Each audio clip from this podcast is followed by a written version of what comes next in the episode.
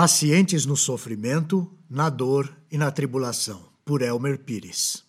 Hoje vamos estudar e aprender a sermos pacientes na tribulação, uma característica que o apóstolo Paulo recomenda aos irmãos de Roma e deseja ver na igreja fiel ao Senhor Jesus. Por trás de um grande pregador, há sempre uma grande pessoa que dá suporte a ele. Isso não foi diferente no caso de John Wesley, um dos grandes pregadores do século XVIII e fundador do metodismo. Essa grande pessoa na sua vida foi sua mãe, Susana Wesley. Não é à toa que Susana pôde servir de grande exemplo para o seu filho. Ela mesma foi uma pessoa diferenciada, possuía grande bagagem e passou por muitas experiências na vida. Os relatos históricos nos contam que Susana foi a filha caçula dos 25 filhos que seus pais tiveram. Casada aos 19 anos de idade, veio a ter 19 filhos. Desses, nove morreram ainda quando crianças. Dentre eles, quatro eram gêmeos. Os relatos nos dizem que, acidentalmente, um de seus filhos veio a falecer ao ser sufocado por uma criada. Já ao final da vida, em 23 de julho de 1742, apenas oito dos seus 19 filhos ainda estavam vivos. A história ainda nos diz que em determinado dia, o marido de Susana Wesley disse a ela: Fico maravilhado com a sua paciência. Você disse a essa criança a mesma coisa vinte vezes. Ao que ela respondeu: Se eu tivesse falado apenas 19 vezes, teria perdido todo o meu trabalho. Quem dera fôssemos pacientes como ela. Susana sabia muito bem o que era ser paciente em meio às tribulações. Ela compreendia o que Paulo ensinou aos Romanos 12, no meio do versículo 12. Alegrem-se na esperança, sejam pacientes na tribulação, perseverem na oração. Sermos pacientes na tribulação é o que eu, você e todos os cristãos devemos aprender. Tribulação é uma palavra que pode ser definida de muitas formas. Se alguém perguntasse a você qual era o seu significado, qual seria a sua resposta? Ao recorrer à Bíblia, eu seria obrigado a dar uma resposta bem ampla que incluiria pelo menos quatro perspectivas. Em primeiro lugar, diria que as tribulações são os problemas da vida. Geralmente, as tribulações dizem respeito ao sofrimento e angústia do povo de Deus, ou seja, uma realidade na vida de todo cristão. Isso porque todos somos ou seremos atribulados em algum momento da nossa vida. Como Jesus alertou em Mateus 10, 22, seríamos odiados por causa dele, pois a tribulação pode ser motivo de sofrimento, de separação e de perseguição. Vamos ler o texto. Todos odiarão vocês por minha causa, mas aquele que perseverar até o fim será salvo. Jesus também alertou seus discípulos de que o mundo, ao contrário do que muitos pensam, é lugar de aflições. Ele próprio disse em João 16,33: no mundo passais por aflições, mas tende bom ânimo, eu venci o mundo. As tribulações são os problemas e sofrimentos que, de uma forma ou outra, nos guiam na maneira com que nos relacionamos, como somos moldados ou moldamos o mundo. Portanto, de um lado, podem ser o que não permite que a semente do Evangelho crie raízes em seu coração. Mas note que, por um lado, a tribulação, fruto de perseguição, não deve ser motivo de desânimo ou de esfriamento no relacionamento com Deus, mas sim motivo de trabalho. Elas podem ser o elemento motivador para que nos aproximemos de Deus e o sirvamos. Vemos em Atos 8,4 que os que haviam sido dispersos pregavam a palavra por onde quer que fossem. Portanto, seja em meio a perseguições ou qualquer outro tipo de tribulação, o que devemos fazer é continuar, perseverar e sermos pacientes. As tribulações também são motivos de glória para os que amam a Deus. Em Romanos 5, versículo 3, lemos as chocantes palavras de Paulo sobre o assunto.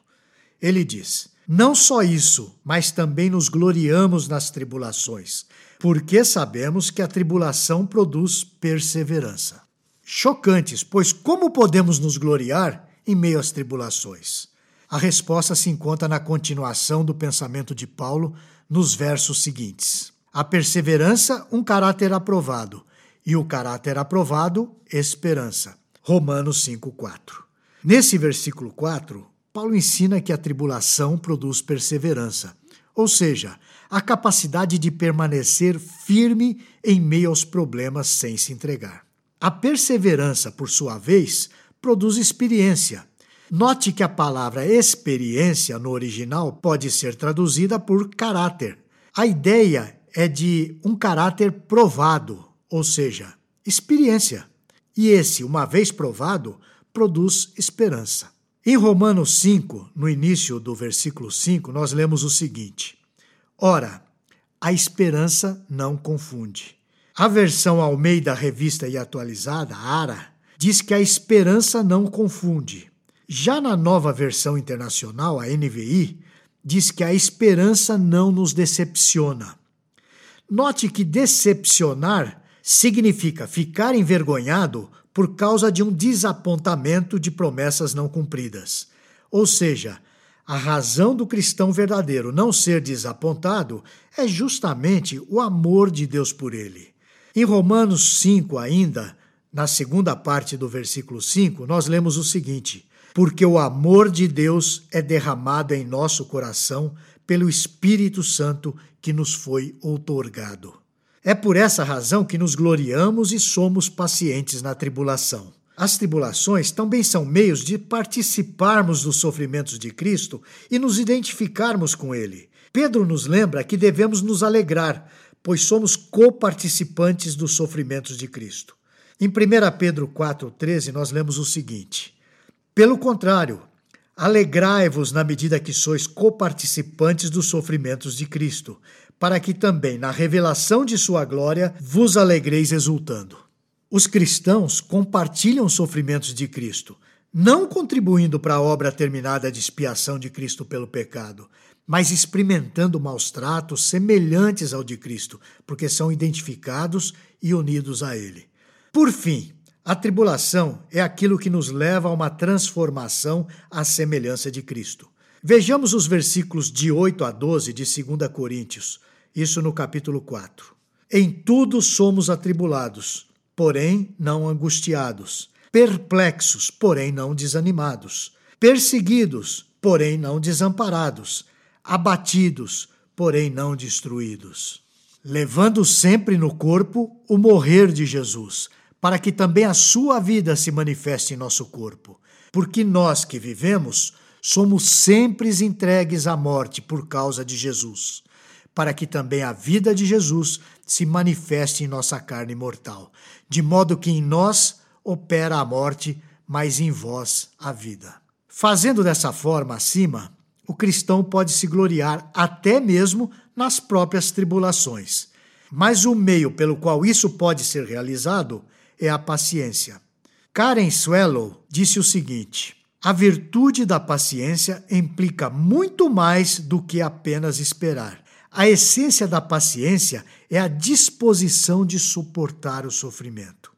Como ela sugere, essa definição de paciência fica clara, pois sofrimento está no significado da raiz da palavra paciência, assim como está na raiz da palavra paciente. A palavra paciente tem a mesma raiz da palavra paixão, que, pasme, também significa sofrimento. Alguém que tem uma paixão por alguma coisa, pela música, pelas artes, por um time de futebol, é alguém que sofre em nome desse sentimento. Quando falamos em sermos pacientes, logo nos lembramos de uma expressão: paciência de Jó. Mas a sua paciência não diz respeito apenas a Jó ter passado por um grande teste de fé. Diz respeito a ele ter suportado todo o sofrimento a que foi acometido. Diz respeito a ele ter suportado todo o sofrimento a que foi acometido. Jó perdeu todos os seus filhos, todos os seus bens, a sua saúde e, além disso, teve que ter muita paciência ouvindo os conselhos e ideias dos seus amigos. Logo, o foco não pode ser colocado sobre os problemas que levaram ao exercício da paciência por parte de Jó. Deve ser colocado, sim, no objetivo maior, a glória de Deus. Outro incentivo para sermos pacientes encontramos na paixão de Cristo. A palavra paixão vem do latim pati, que significa suportar ou sofrer. Quando falamos sobre a paixão de Cristo, não estamos nos referindo ao amor de Jesus por todos que o Pai lhe deu. Estamos falando do sofrimento que ele suportou em sua crucificação. Em 2004, Mel Gibson lançou o filme chamado A Paixão de Cristo, retratando os acontecimentos das horas finais da vida de Cristo, com todo o seu sofrimento, toda a dor que sofreu na crucificação. Veja, portanto, que Cristo estabeleceu o exemplo. O nosso padrão é Ele. Por isso podemos olhar para Ele e sermos encorajados a sermos pacientes, a sofrermos por conta do objetivo maior, a glória de Deus. Tendo Cristo como nosso exemplo e padrão, você também pode ser paciente na tribulação.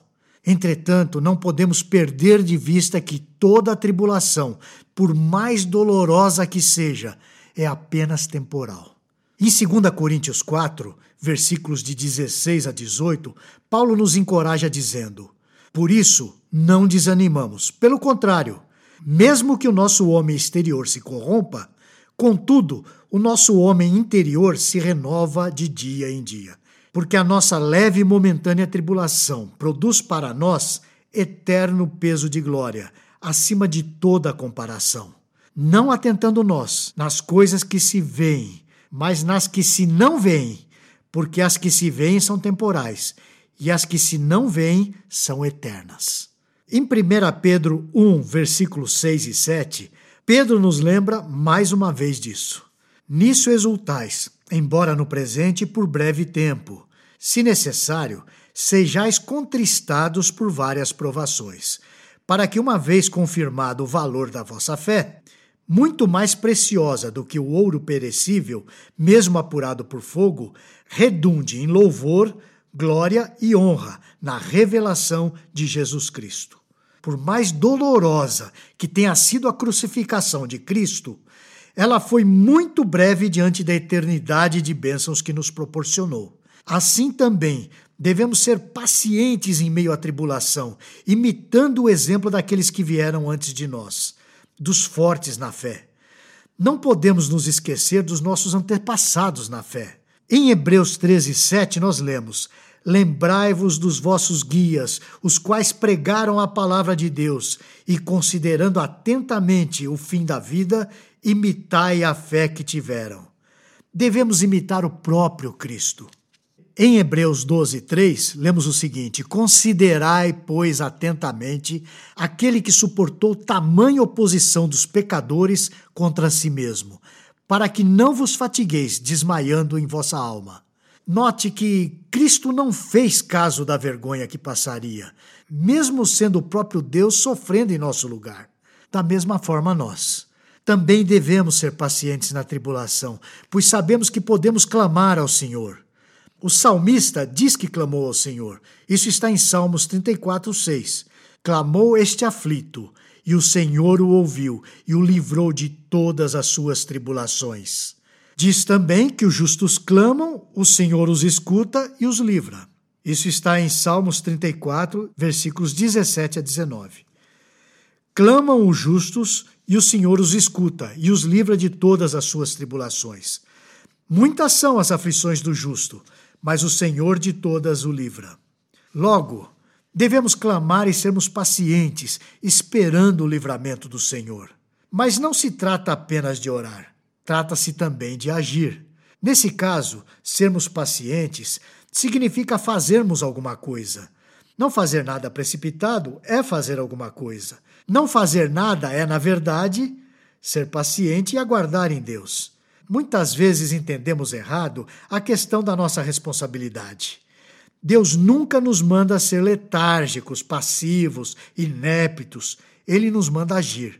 Na oração do Pai Nosso, que Jesus ensinou aos seus discípulos, ele diz que devemos pedir a Deus pelo pão de cada dia. Mas Paulo deixa claro que esse pão será recebido por aquele que trabalha. Vamos ver isso em 2 Tessalonicenses 3,10. Quem não trabalha, que não coma. O mesmo se aplica às nossas tribulações. Devemos orar a Deus para que nos livre delas, mas ao mesmo tempo quando nos deparamos com problemas e dificuldades, venhamos a agir de maneira condizente à de Cristo, sabendo que o presente sofrimento visa algo maior, o nosso aperfeiçoamento e a glória de Deus. Deus ouve a oração do justo. Clamam os justos, pois muitas são as aflições do justo. Mas perto está o Senhor dos que têm o coração quebrantado e salva-os de espírito oprimido conforme vimos acima em Salmos 34. Não podemos nos esquecer de que Deus é misericordioso e compassível, razão pela qual podemos ser pacientes na tribulação. Tiago nos recorda desse fato em Tiago 5, versículo 11. Eis que temos por felizes os que perseveram firmes. Tendes ouvido da paciência de Jó e vistes que no fim o Senhor lhe deu porque o Senhor é cheio de terna misericórdia e compassivo. Devemos nos lembrar que Deus nunca nos dará algo além daquilo que possamos suportar. Em 1 Coríntios 10, 13, lemos o seguinte: Não vos sobreveio tentação que não fosse humana, mas Deus é fiel e não permitirá que sejais tentados além das vossas forças. Pelo contrário, juntamente com a tentação, vos proverá livramento, de sorte que a possais suportar. Não podemos perder de vista que seremos consolados por Ele em meio aos nossos problemas. As tribulações valem a pena. Lembre-se do que diz Tiago 1,12. Bem-aventurado é o homem que suporta, com perseverança, a provação. Porque, depois de ter sido provado, receberá a coroa da vida, a qual o Senhor prometeu aos que o amam. A coroa da vida é o prêmio por se viver de modo como deseja o Senhor. Os que vivem dessa forma a recebem ao final da vida, do próprio Senhor, por quem viveram suportando todo tipo de tribulação. Feliz é o homem que suporta as tribulações. Ele compreende a brevidade de alguns dias, ou mesmo anos de tribulações, em comparação a eternidade gozada por aqueles que herdarão a coroa da vida. Que as palavras do próprio Jesus dadas à igreja de Esmirna nos encorajem. Não temas as coisas que tens de sofrer. Eis que o diabo está para lançar em prisão alguns dentre vós, para ser dispostos à prova, e tereis tribulações de dez dias. Sê fiel até a morte, e dar-te-ei a coroa da vida. Isso está em Apocalipse 2,10. Sejamos, pois, pacientes, fiéis até a morte, a fim de recebermos a coroa da vida. Você gostou deste post? Então compartilhe essa mensagem com seus amigos, sua igreja e familiares. Coloque o seu e-mail no nosso blog para não perder nenhum post. Siga-nos no Facebook, Instagram e Twitter. Conheça a Telmídia, vídeos cristãos para você e sua família. 15 dias grátis. Assista quando quiser, onde quiser.